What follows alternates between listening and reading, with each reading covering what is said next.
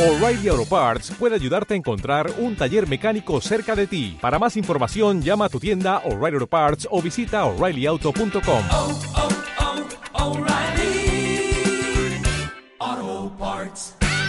Estás escuchando los podcasts de Radio San Vicente.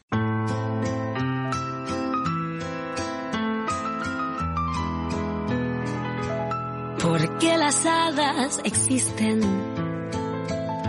aunque muchos no sepan verlas. De hecho, pueden pasar por tu lado y que no te des ni cuenta. Quizás si te fijaras en todas las miradas de quienes se cruzan por tu las descubrirías. Y aunque recién levantadas tengan los ojos algo hinchados y el cabello despeinado, ellas son muy bellas, enfocadas de ambos lados. A veces hasta manquillan,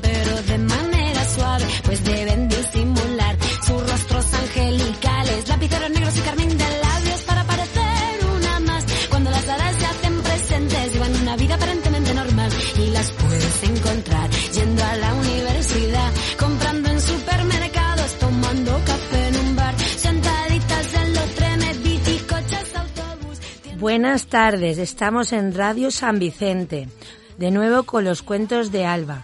Acordaros que el segundo y cuarto jueves de cada mes, de 6 a 7, y los domingos redifusión de 10 a 11. Cuentos en la radio. Y bueno, nuestro tercer programa en el mes de marzo. Y hablando de cuentos y cuentos en este mes de la mujer, en este mes tan especial. Y es que en el anterior programa tuvimos a los hermanos Grimm y hoy seguimos con ellos. Seguimos con historias de tradición oral y con la recopilación que hicieron de cuentos de hadas, donde se ve la imagen de la mujer sin esos cuentos Disney donde las princesas tienen que ser salvadas por príncipes. Y hoy os voy a contar la versión original de la sirenita. La sirenita vive en un reino subacuático con su padre el rey, el rey del mar, su abuela y sus cinco hermanas mayores, cada una nacida con un año de diferencia.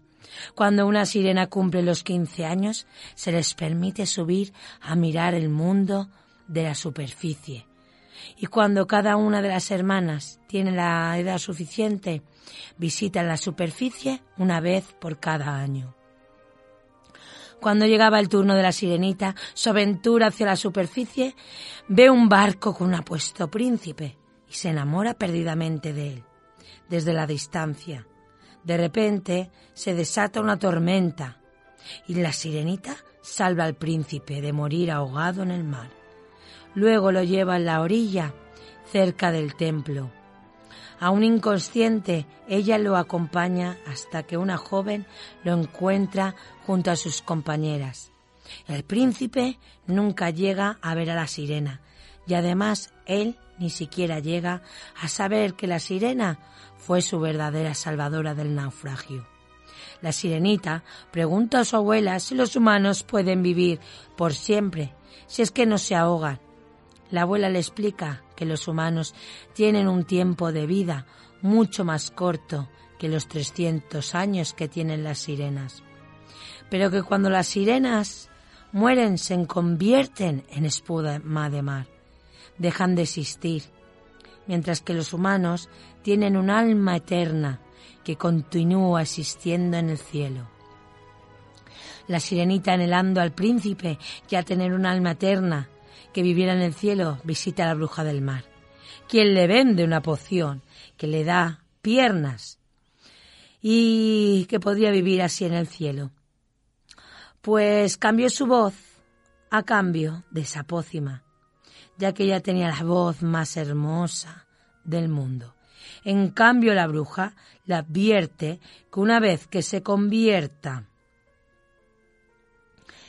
en humana, nunca podrá volver al mar. Tomar la poción le hará sentir como si una espada le atravesara, pero cuando se recuperara, ella tendría dos hermosas piernas y sería capaz de bailar como ningún humano lo hubiera hecho jamás. Sin embargo, constantemente sentirá como si estuviera caminando sobre espadas, lo suficientemente afiladas para hacerla sangrar. Además, solo conseguirá un alma si el príncipe la ama y se casa con ella, porque entonces una parte de su alma pasará al cuerpo de ella. De lo contrario, al amanecer del día siguiente, el que se case con otra mujer, la sirenita morirá con el corazón roto y se convertirá en espuma de mar. A pesar de las advertencias, la sirenita acepta todo y bebe de la poción. Y al obtener sus piernas va a encontrarse al príncipe la orilla del mar cerca de su castillo. Él la encuentra y la lleva a su casa. Y a él le trae su belleza y gracia, incluso aunque ella se, sea muda. Lo que más le gusta es verle bailar. Y ella baila para él a pesar del insoportable dolor que eso le causa. Cuando la madre del príncipe, la reina, le ordena a éste que se case con la hija del rey del país vecino, el príncipe le dice a la sirenita que no lo hará, porque no ama a la princesa y que sólo puede amar a la joven del templo, quien él cree que la salvó. Resulta que la princesa es esa joven del templo, quien había sido enviada por su padre el rey, para ser educada allí, junto con sus dos hermanas menores. Al saber esto, el príncipe se enamorará de la joven princesa del país vecino, la mayor de las tres hermanas princesas, y decide casarse con ella. Cuando los príncipes se casan, el corazón de la sirenita se despedaza. Ella piensa en todas las cosas a las que renunció y todo el dolor que tuvo que sufrir. Y se desespera totalmente pensando que la muerte le espera al amanecer del día siguiente. Pero antes de eso, a la medianoche, sus hermanas le traen una daga o un puñal que la bruja del mar les dio a cambio de sus cabellos. Si la serenita asesina al príncipe con la daga o el puñal y deja correr su sangre por sus pies, volverá a ser una sirena. Todo sufrimiento terminará y podrá vivir su vida de sirena bajo el mar, con sus trescientos años de vida. La sirenita entra al camarote del barco nuncial real mientras el príncipe duerme con su nueva esposa. Pero al verlo es incapaz de matar al príncipe, porque a pesar de todo aún lo ama.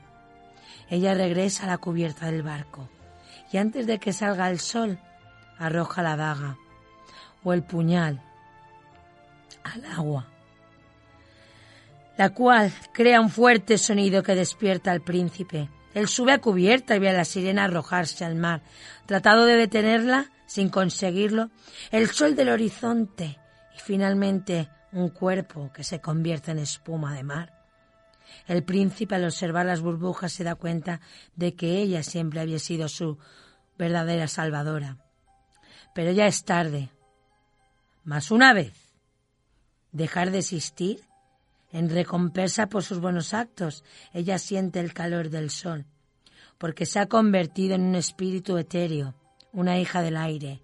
Las demás hijas del aire le dan la bienvenida y le explican que se volvió una de ellas, porque con todas sus fuerzas intentó obtener el alma eterna. Ella podrá ganarla haciendo buenas acciones por trescientos años, por cada niño bueno y niña que encontrara y le provocara una sonrisa, se le restaría un año de todo ese tiempo. Y por cada niño malo y niña mala que lloraría, cada lágrima significaría un día más. Entonces un día ella llegaría a tener un alma inmortal que viviría eternamente en la gloria del cielo.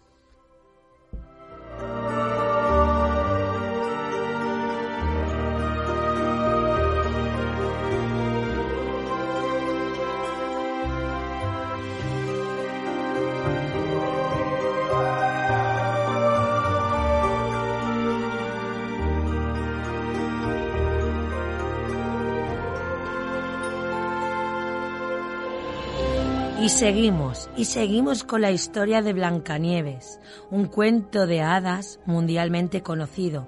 La más difundida es la de los hermanos Grimm. Y vamos a continuar con esta versión original. Había una vez, al final del invierno, una joven y bondadosa reina que paseando por el jardín de su palacio vio una rosa roja creciendo a pesar del frío. Cuando la fue a tocar, se pinchó el dedo con una espina y dejó caer tres gotas de sangre en la nieve.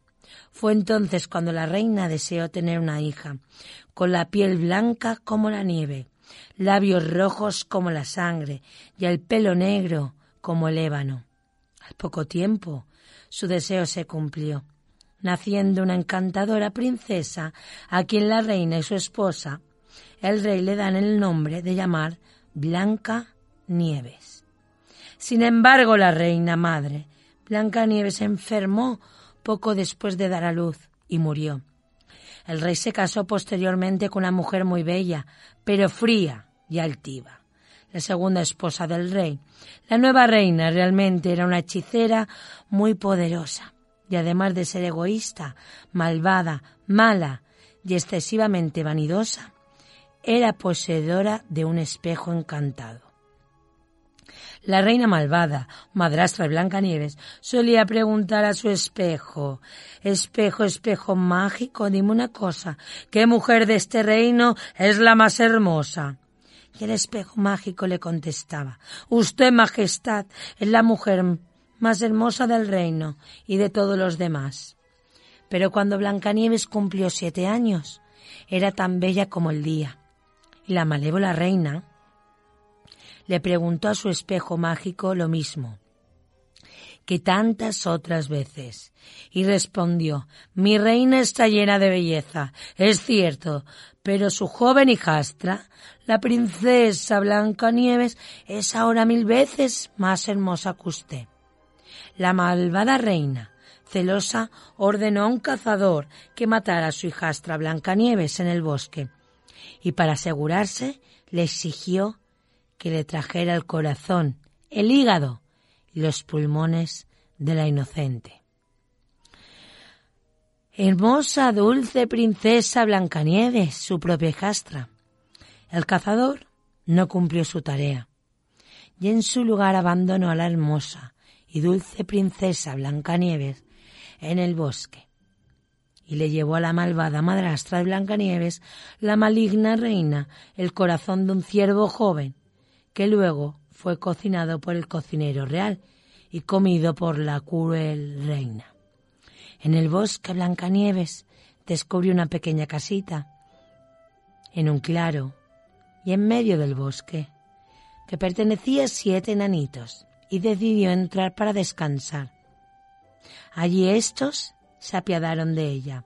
Si mantienes la casa para nosotros, cocinas, haces camas, lavas, coses, tejes, mantienes todo limpio y ordenado, entonces puedes quedarte con nosotros y tendrás todo lo que quieras.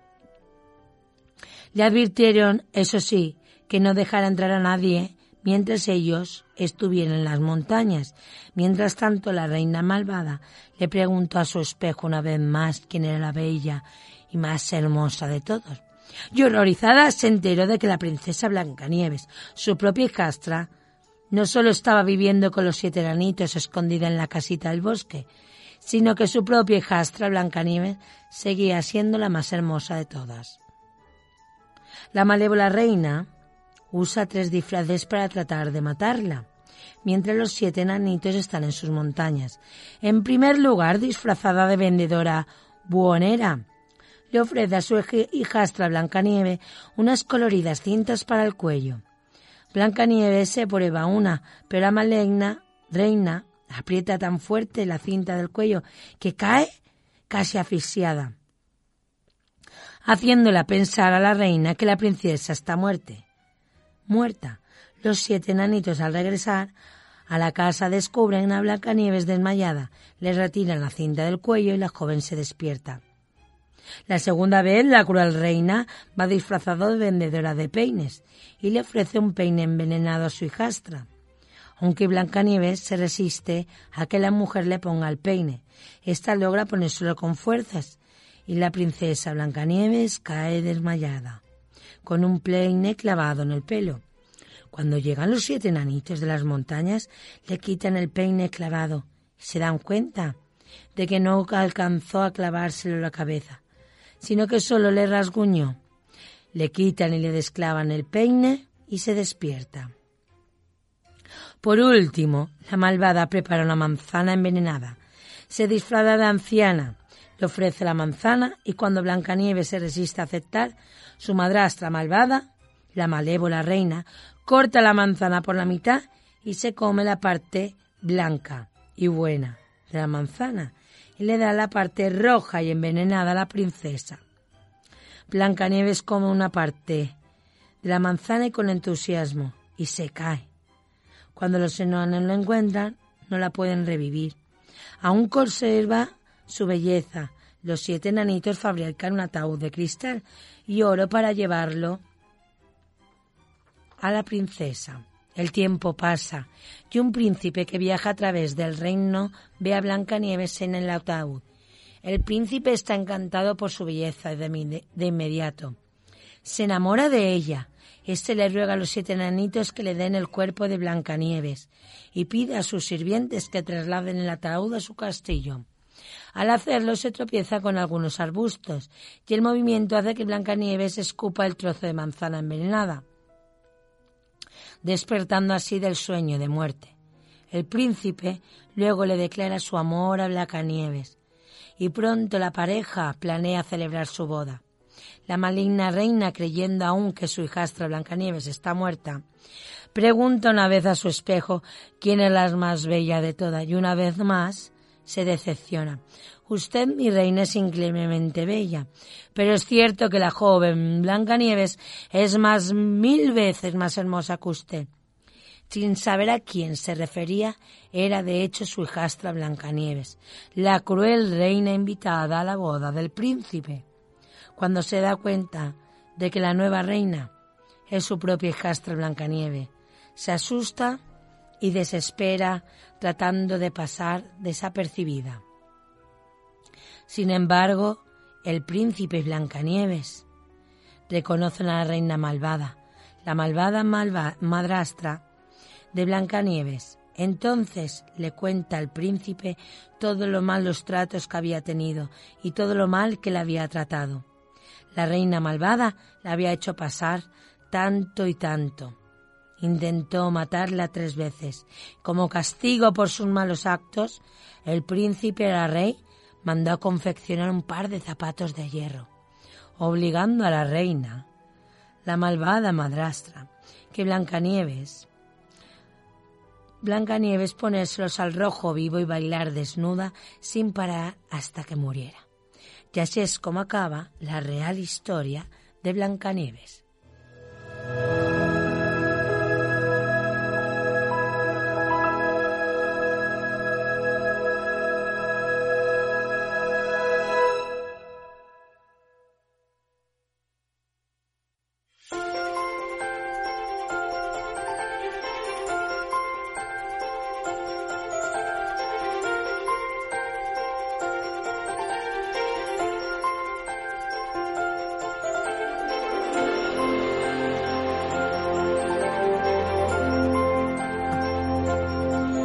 Y bueno, y seguimos con esta primera parte.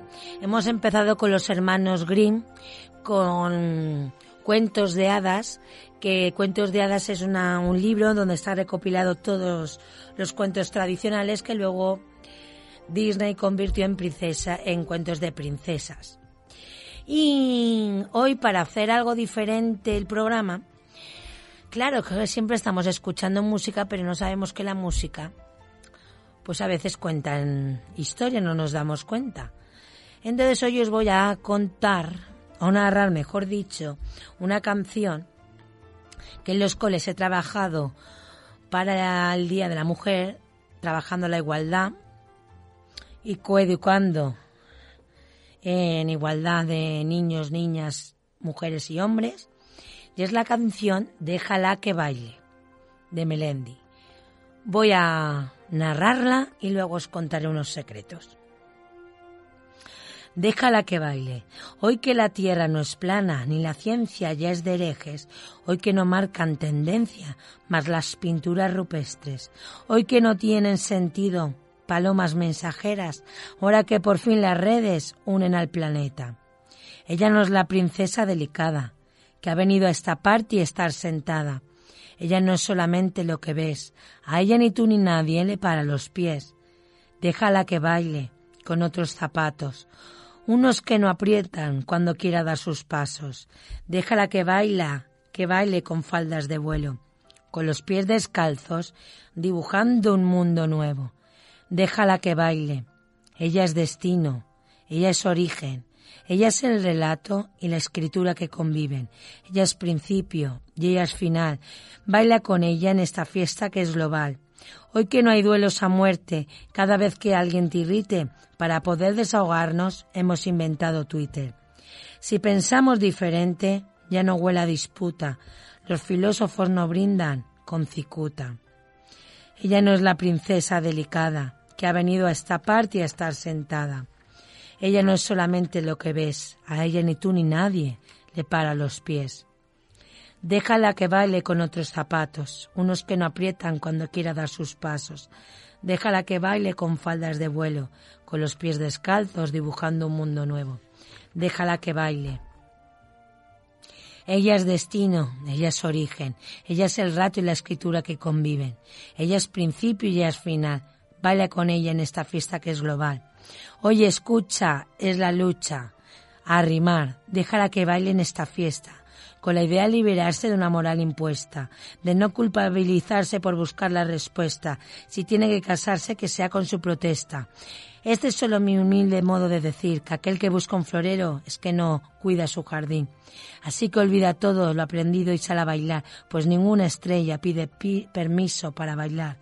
Déjala que baile con otros zapatos, unos que no aprietan cuando quiera dar sus pasos. Déjala que baile con faldas de vuelo, con los pies descalzos dibujando un mundo nuevo.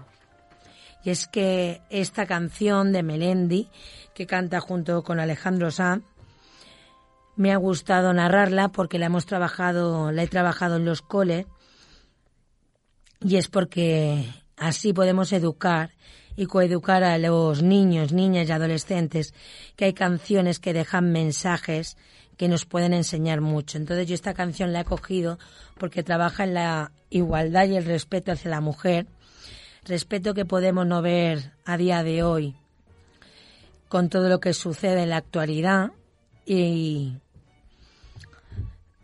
porque realmente habla de cómo la mujer puede sentirse igual de libre en una fiesta y que nadie tenga el derecho de hacer nada como lo que está sucediendo actualmente. Entonces, con, con los niños de primaria, pues esta canción, con quinto y sexto la trabajábamos. Entonces, hay párrafos que yo señalo como Déjala que baile con otros zapatos, unos que no aprieten cuando quiera dar sus pasos. Déjala que baile con faldas de vuelo, con los pies descalzos dibujando un mundo nuevo. Déjala que baile. ¿Por qué hoy voy a hablar sobre una canción? Porque las canciones narran historias. Igual que trabajamos los símbolos en los cuentos, las canciones, las letras tienen símbolos. Cuando dice déjala que baile con otros zapatos, unos que no aprieten a dar sus pasos, yo les preguntaba a los niños que por qué dice que qué pasa cuando te pones unos zapatos que aprietan y ellos dicen que duelen. Claro, es que ellos a lo mejor a veces ven la realidad más que nosotros. Cuando hay unos zapatos que nos aprietan, duelen tanto que nos, que claro, molesta y no los queremos. Entonces, claro, ella, nadie quiere bailar con unos zapatos que aprietan. Déjala que baile con faldas de vuelo.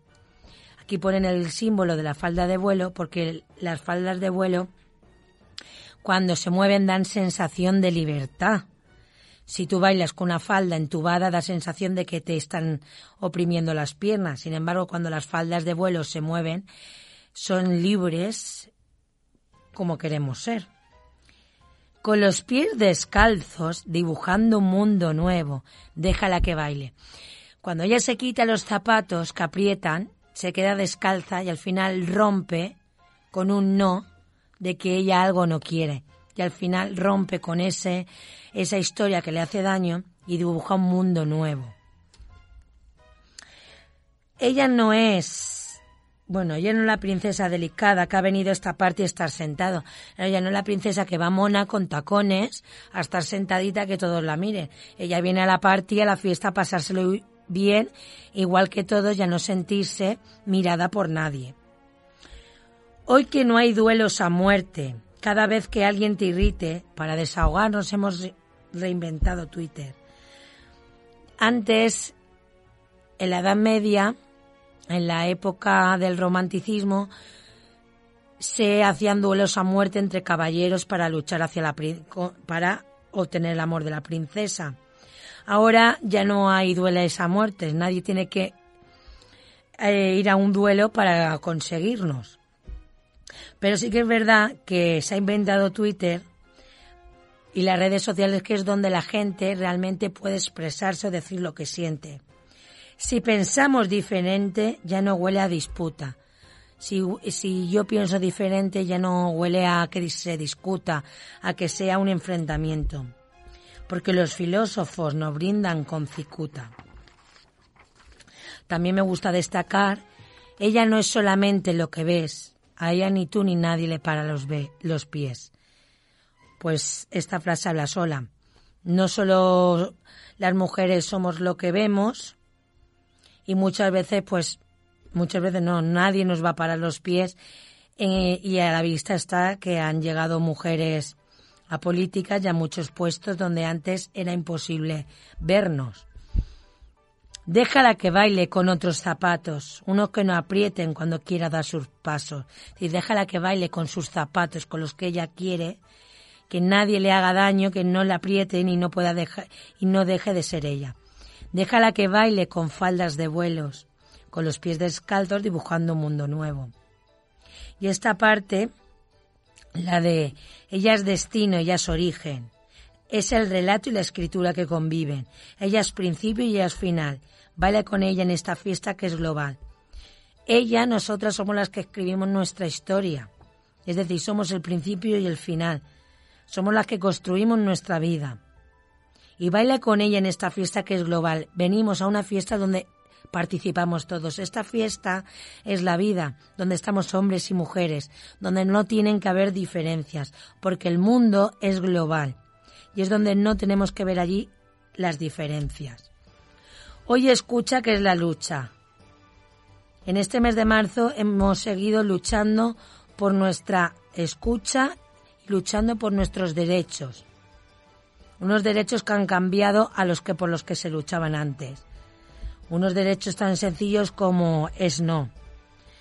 Y déjala que baile en esta fiesta con la idea de liberarse una moral impuesta.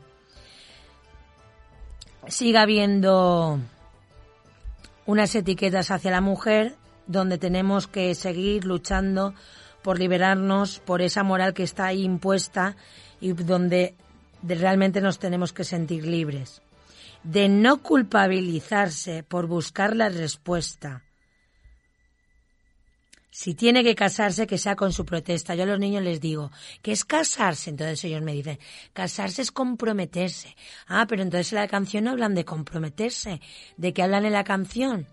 Pues, y ellos te dicen, claro, protestar es lo que los derechos. Digo, vale, entonces, ¿qué dice esta frase? Que es la más importante para mí, para niños y niñas, si tiene que casarse, que sea con su protesta. Si me tengo que casar yo, una niña o un niño, que sea con mis derechos, con lo que pienso. Mejor compromiso que casarme con, con lo que yo pienso, porque yo siempre digo, realmente em, me sucedió en la sesión de cuentos, voy a contar una anécdota para que también no sean solo historias, que los niños decían que, claro, que si hablamos de igualdad, todas las historias hablan de mujeres.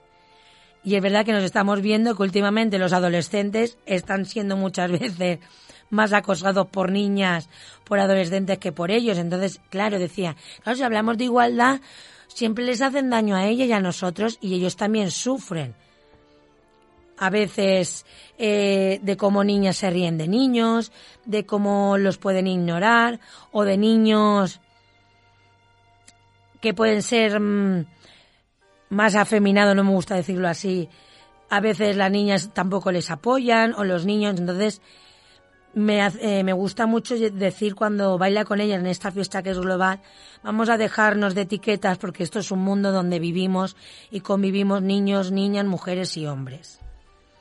Este es solo mi humilde modo de decir que aquel que busca un florero es el que no cuida su jardín.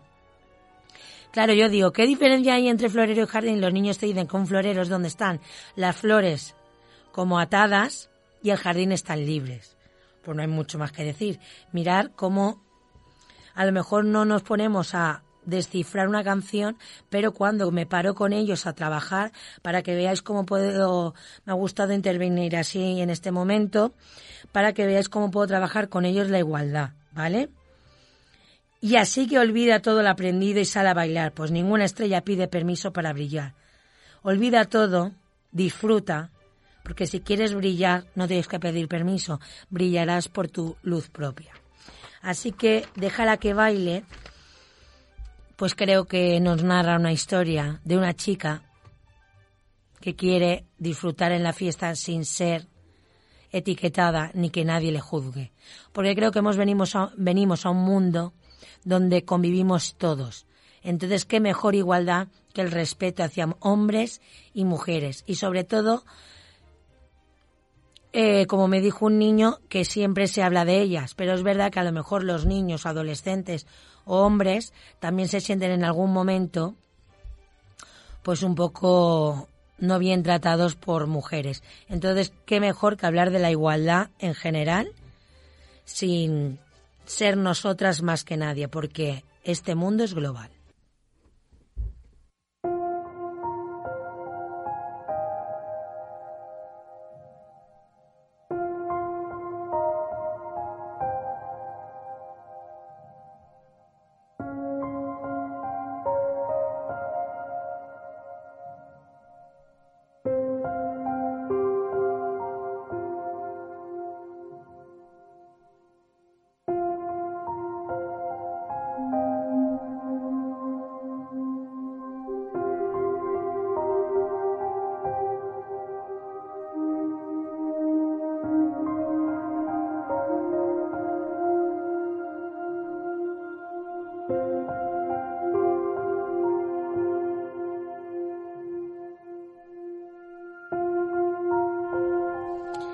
Y seguimos. En esta segunda parte vamos a hacer un cambio.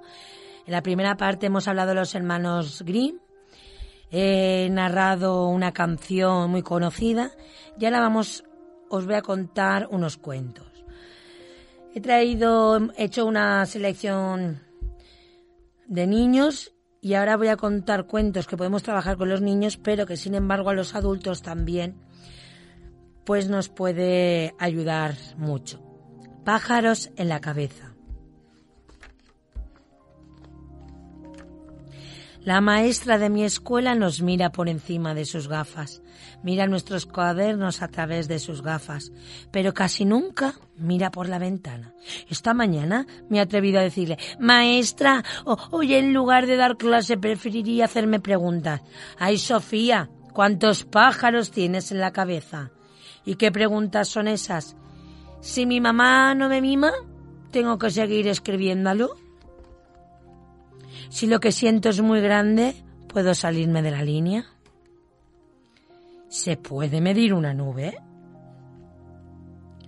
Después del infinito, ¿qué número viene? ¿Y por qué los mayores tienen tanta prisa? ¿Puede ser... ¿Puedo ser buena y al mismo tiempo feliz? ¿Sabe el bebé de la vaca que me bebo la leche de su mamá? ¿Y por qué los mayores nos lo explicáis todos?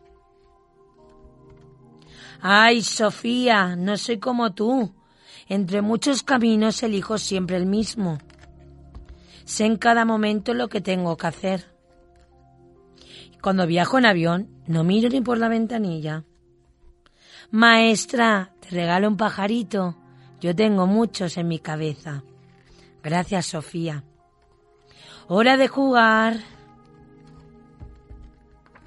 Y así es como la maestra Se da cuenta que todos necesitamos tener un pájaro en la cabeza y salirnos de la línea y disfrutar.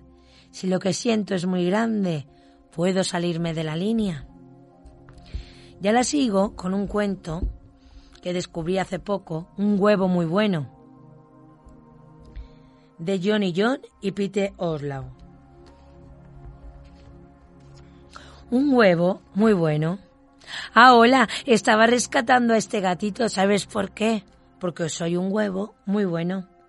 Un huevo muy, muy bueno. De verdad, hago muchas cosas buenas como llevarte las bolsas de la compra, regarte las plantas, cambiarte las ruedas, pintarte la casa. Y si necesitas ayuda para lo que sea, yo soy tu huevo. Siempre he sido un huevo muy bueno. Soy así desde el principio, desde mis primeros días, cuando estaba en la tienda. Éramos una docena y vivíamos juntos bajo un mismo techo. Estaba Telma, Gema, Yema, Emma, Evo, Suevo, Nuevo, Genovevo, Clara, Ramón y el otro Ramón. Los otros once huevos no se portaban muy bien. No podía decirse que fuesen del todo buenos. No se acostaban a su hora. Daban berrinches, lloraban por tonterías, solo comían cereales con mucho azúcar, rompían cosas. Mientras tanto yo intentaba hacerme cargo de todo. Intentaba corregir su mal comportamiento, intentaba mantener la paz, porque yo era un huevo muy bueno, un huevo muy bueno. Pero no parecía que le importara a nadie. Suspiró, Acababa agotado por la noche. Tenía la cabeza hecha un rebolillo. Hasta que una mañana fatídica vi que tenía algunas grietas en la cáscara. Pégame. Tenía grietas por todas partes. El médico me dijo que estaba sometido a tanta presión, la presión de intentar que todos fuesen tan buenos como yo. Estaba cascado, literalmente. Algo tenía que cambiar. No podía más. Les dije a Telma, Gema, Yema, Emma, Evo, Suevo, Nuevo, Genovevo, Clara Ramón y el otro Ramón, que me marchaba. No puedo ser el único huevo bueno de la caja, dije. Bla, bla, bla, bla, respondieron ellos. Esta noche me marcharé. Caminé sin rumbo fijo, horas. Se convirtieron en días, días se convirtieron en semanas. Perdí la noción del tiempo. Estaba solo. Allí fuera, en la carretera, bajo las estrellas, intenté concentrarme en mí y en mis necesidades. Di paseos, leí libros, floté en el río, escribí mi diario, busqué momentos para estar tranquilo, inspiraba, expiraba, hasta que aprendí a pintar. Por fin había encontrado tiempo para mí. ¿Y sabes qué? Poco a poco las grietas de mi cáscara empezaron a curarse ya no tenía la cabeza hecha un revoltillo. Empecé a sentirme bien otra vez. Y he tomado una decisión importante. Voy a volver a mi vieja huevera de cartón con mis amigos. Además, aquí me siento un poco solo. Esta vez sé lo que tengo que hacer. Intentaré no preocuparme demasiado. Seré bueno con mis amigos, los otros huevos, pero también seré bueno conmigo mismo. Allá vamos, mercado. Todos me han echado de menos y yo a ellos. Bienvenido a casa. Hola Telma, ¿qué hay Gema? ¿Cómo va Yema? Saludos Emma. ¿Qué pasa Evo?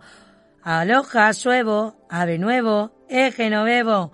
Buenos días Clara, ¿qué hay Ramón? ¿Y tú qué te cuentas? El otro Ramón. De vez en cuando alguien se porta un poco mal, pero ya no es como antes. Me he dado cuenta de una cosa. Los otros huevos no son perfectos y yo tampoco tengo que serlo. Y me parece muy bien. La vieja huevera de cartón vuelve a ser la de antes. La docena está otra vez completa. Qué bien se está en casa. Si necesitas ayuda para lo que sea, yo soy tu huevo. Y así es como un huevo muy bueno se da cuenta que no puede ser perfecto y que al final somos como el mundo como una huevera, cada uno diferentes, respetándonos.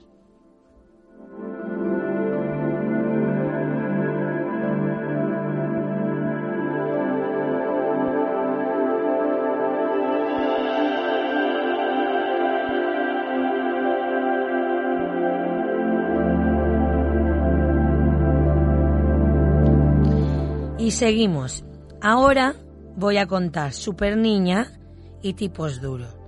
Y ahí vamos a ver la cara de cómo las niñas se pueden sentir y cómo se sienten los tipos duros.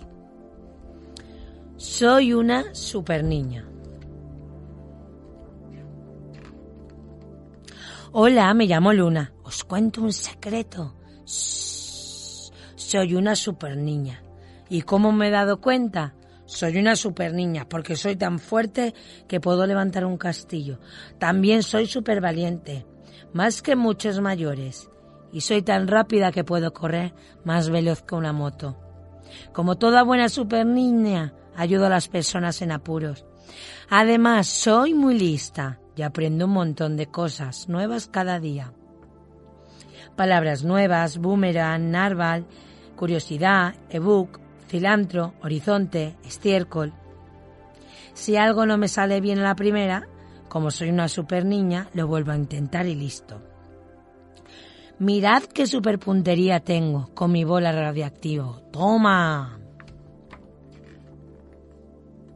¿Sabéis hacer esto y esto? Son posturas de super niña. Puedo sacarle una sonrisa a mamá cuando está muy cansada. Eso sí que son superpoderes. Aunque soy mucho más pequeña que papá y mamá, sé hacer las mismas cosas que ellos. Soy una super niña porque tengo tanta imaginación. Qué bien me está quedando esta ciudad de papel. Mi hermana dibuja muy bien, dice su hermano pequeño. También soy capaz de preguntar a papá cosas que no sabe responder. Si no se puede decir esas palabras, entonces ¿por qué existe? Soy una super niña porque tengo una energía infinita.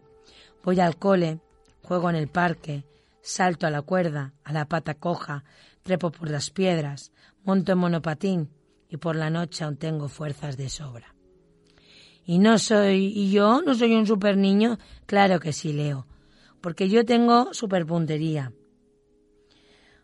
Pero si no sé silbar, pero sabes dar volteretas y se te da muy bien bailar. Si solo te fijas en los superpoderes que te faltan, los que tienes que dejar de funcionar, todos tenemos superpoderes distintos. Te cuento un secreto. Al final todos somos superpersonas. ¿Quieres saber por qué Luna es una super niña? Quizás conozcas más super niños de lo que piensas.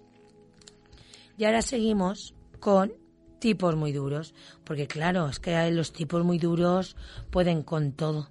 Pero creo que nos vamos a dar cuenta que los tipos duros también tienen sentimientos. No siempre resulta fácil ser un tipo duro. Tal vez nunca se te haya pasado por la cabeza por los tipos duros. También tienen sentimientos. Incluso cuando están con sus mejores amigos. O cuando han llegado a lo más alto hay algo que falla. Puede ser bastante frustrante. Da igual lo fuertes o rápidos o valientes que sean. Todo el mundo tiene sentimientos. Bueno, casi todo el mundo. Y no pasa nada por demostrarlos. Igual que hacen este par de tipos duros, papá e hijo, que se quieren un montón porque los tipos duros son superhéroes, luchadores, niñas, pero también tienen su corazoncito, igual que tú y que yo.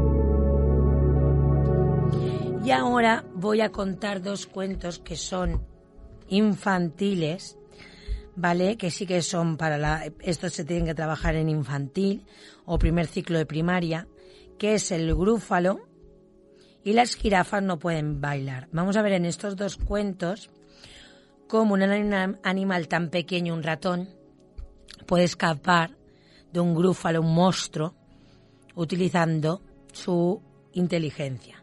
Y luego de como una jirafa, un animal tan alto, pues creen que no pueden bailar porque son torpes. Y así vamos a ver también aquí trabajar el tema de la igualdad y el respeto. Y el respeto, perdón. El grúfalo. Había una vez un ratoncito marrón que estaba en el bosque y de repente paseando por el bosque encontró a un zorro y el zorro le dijo, uy, ¿dónde vas ratoncito marrón? ¿Quieres venir a mi madriguera? No, no, no, he quedado con el grúfalo. ¿El grúfalo? ¿Qué es un grúfalo? El grúfalo es un animal que tiene los colmillos terribles, unas garras terribles y unos dientes terribles. ¿Y dónde has quedado con él? Aquí en las piedras. Por cierto, ¿sabes cuál es su comida favorita? Zorro asado. ¡Ah! Zorro asado. Me voy corriendo, corriendo, corriendo. ¡Qué zorro más tontorrón! No sabe que los grúfalos no existen. El ratón siguió pasando por el bosque. Por el peligroso bosque vio un búho. Y el búho vio al ratón. ¿A dónde vas, ratoncito marrón? ¿Quieres venir a mi árbol? No, he quedado con el grúfalo. ¿El grúfalo? ¿Y qué es el grúfalo? Ah, ¿no sabes lo que es el grúfalo? El grúfalo tiene unas rodillas huesudas, rugosas, garras afiladas, fuertes y una verruga venenosa en la punta de la nariz. ¿Y dónde has quedado con él? Aquí, junto a las piedras. ¿Y sabes cuál es su merienda favorita? El helado de búho. ¡Ah! Helado de búho, me voy volando, volando, volando, volando. ¡Qué búho más tontorrón! ¿No sabe que los grúfalos no existen? El ratón siguió paseando cuando encontró una serpiente. ¿Dónde vas, ratoncito marrón? He quedado con el grúfalo. ¿El grúfalo? ¿Y qué es un grúfalo? El grúfalo es un animal que tiene los ojos naranjas, la lengua color negra, y, unos puntos, unos pinches morados venenosos en la espalda. Y, y, dónde has quedado con él aquí, aquí junto a las piedras. ¿Y sabes cuál es su comida favorita? Tortilla de serpientes. Pues me voy corriendo, corriendo, corriendo. ¡Qué serpiente más tontorrona! ¿No sabe que los grúfalos no existen? ¡Oh! ¿Pero qué es esta criatura con garras terribles, boca terrible y dientes terribles? Rodillas huesudas, rugosas, garras afiladas, fuertes y una verruga venenosa en la nariz. Es él, Grúfalo, socorro. Oh, mi comida favorita. Estarás muy buena en un bocadillo. Bueno, yo, pero si soy la criatura más espantosa del bosque. Ven conmigo y enseguida te darás cuenta de que todos huyen de mí. Vale, ve tú delante de mí, yo te seguiré. Y caminaron y caminaron hasta que el grúfalo dijo Oigo un silbido en estas hojas. Es la serpiente. La serpiente echó un vistazo al grúfalo. ¡Caramba! Adiós, ratoncito marrón. Y fue a esconderse entre sus troncos. ¿Has visto? Increíble, dijo Grúfalo. Y siguieron caminando hasta que el grúfalo habló. Oigo, oigo, ulular. Es el búho. El búho le echó una miradita al grúfalo. ¡Qué miedo! y subió volando hasta la copa del árbol. ¿Lo has visto? ¡Asombroso! Y caminaron un poco más hasta que el grúfalo anunció. Oigo unas pisadas por allí. Es el zorro. ¡Socorro! Y se fue corriendo. Bueno, grúfalo, ¿Has visto, no? Todos me tienen miedo, mucho miedo. Y ahora mis tripas empiezan a rugir. Las oye. Y mi comida favorita es empanada de grúfalo empanado de grúfalo, y se marchó tan rápido como el viento. El bosque estaba tranquilo, de pronto el ratón vio una nuez, y la nuez le pareció muy apetitosa. Se la comió, y así es como el ratón escapó del gran grúfalo. Y ahora voy a contar, las jirafas no pueden bailar. Chufa es una jirafa alta y delgada, con un cuello muy largo, patas de palillo, y se pasaba el día de pie comiendo hojas. Pero era muy patosa y cada vez que quería correr, cataplop, cataplop, cataplop, chimpom, se caía. Todos los años en África se celebra el baile de la selva y los animales les encanta bailar, hacer piruetas. Baile de la selva. Cuando llegó el día del baile, Chufa se puso muy triste. Ella quería bailar, pero se le daba fatal. Jabalíes bailarán un vals, rinocerontes rock, leones tango y chimpancés sevillanas, ole, babuinos, baile escocés. Chufa se armó de valor, fue hacia la pista de baile. ¿Cómo la recibieron el resto de animales? Por ahí viene esa patosa, dijeron todos riendo. Las jirafas no pueden bailar. Vete, chufa, aquí sobras. Con la cabeza agachada y arrastrando las pezuñas, Chufa se volvió a casa más triste y sola que nunca. Chufa dijo un saltamontes que le había visto la pista. Cuando eres diferente necesitas música distinta. Arriba ese ánimo, amiga. Levanta los ojos, mira a la luna llena y sonríe como ella hace desde el cielo. Escucha el rumor de las hojas cuando las acaricia el aire. ¡Ay, sonido más bonito que el del viento entre los árboles! Toda la selva canta, solo tienes que oír. Escucha dulce música y eso te hará feliz. Cómo bailaba Chufa nunca la había hecho tan bien. Daba brincos, volteretas y asaltos mortales también. Estaba tan contenta que empezó a gritar ¿Quién dijo que las jirafas no podemos bailar? Pues así, poco a poco llegaron todos los animales que se habían reído de ella. Se quedaron patitiesos al ver Chufa bailar. Vaya marcha, baila fenomenal. ¿Cómo la haces Chufa? Eres la reina de la pista. ¿Piensas dejar la selva para ser una artista? Nada de eso, amigo, sonrió la jirafa chufa. Eso es, es solo que todos podemos bailar al ritmo que más nos gusta. Ya es como Grúfalo, un animal pequeño, el ratón, huye de un gran monstruo y enseña a la jirafa que todos pueden bailar.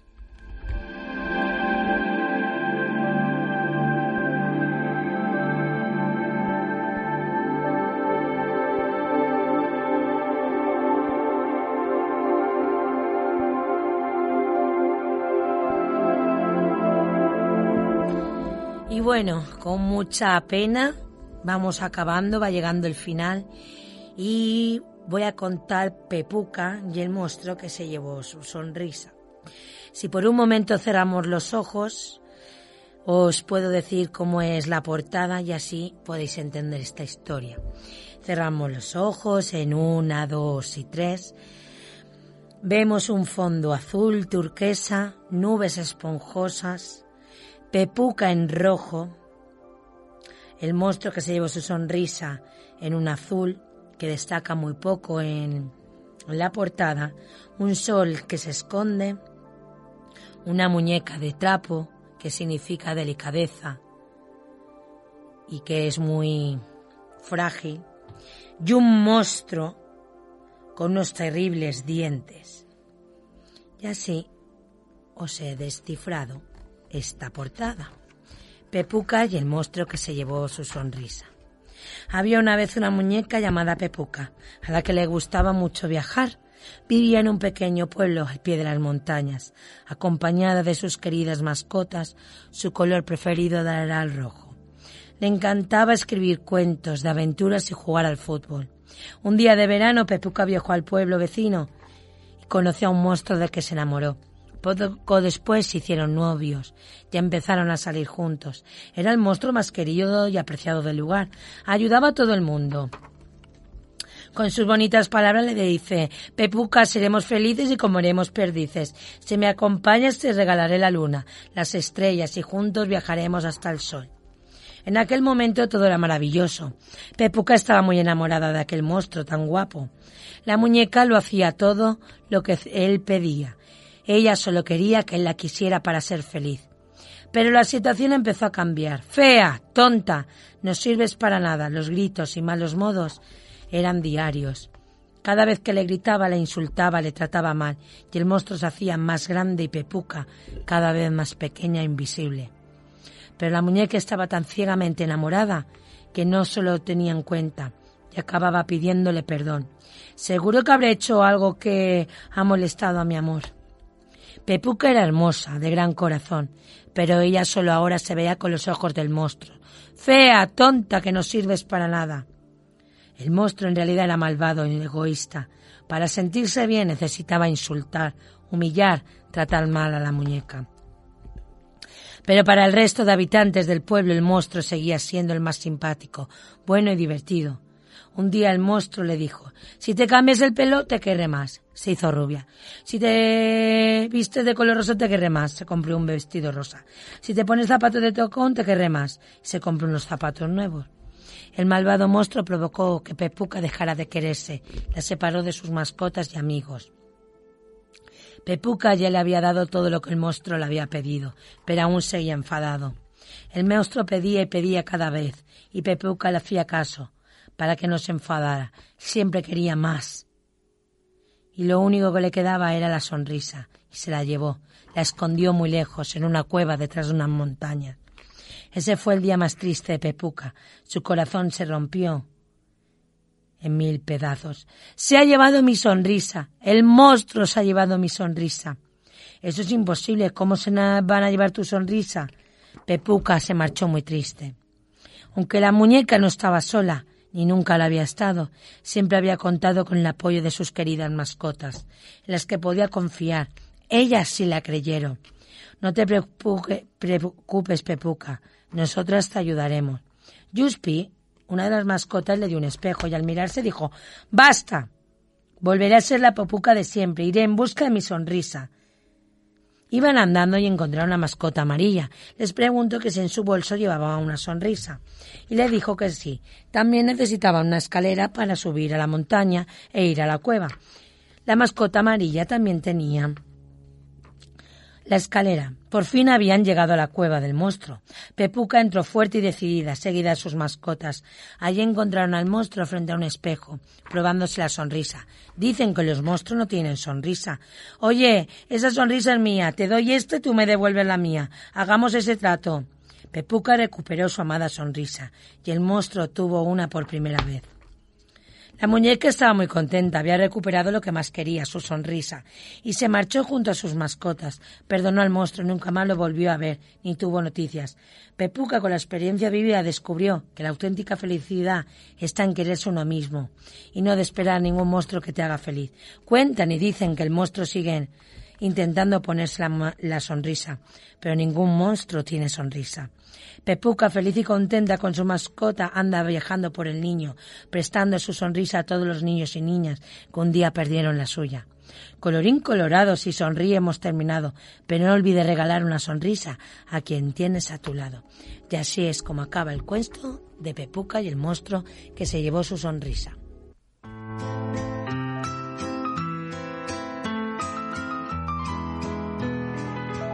Porque las hadas existen. Y bueno, nos despedimos con este cuento de Pepuca y el monstruo que se llevó su sonrisa para, acordar, para recordaros a todos, todos esos muñecos y muñecas, que ningún monstruo ni monstrua, como digo en mis niños, nos tiene que quitar la sonrisa. Así que, por este mes de marzo, donde trabajamos con la igualdad, Radio San Vicente, nos apoya en igualdad con los cuentos de Alba, con estos programas que se hacen los jueves de 6 a 7 y luego su redifusión los domingos, porque con los cuentos aprendemos y todos somos iguales.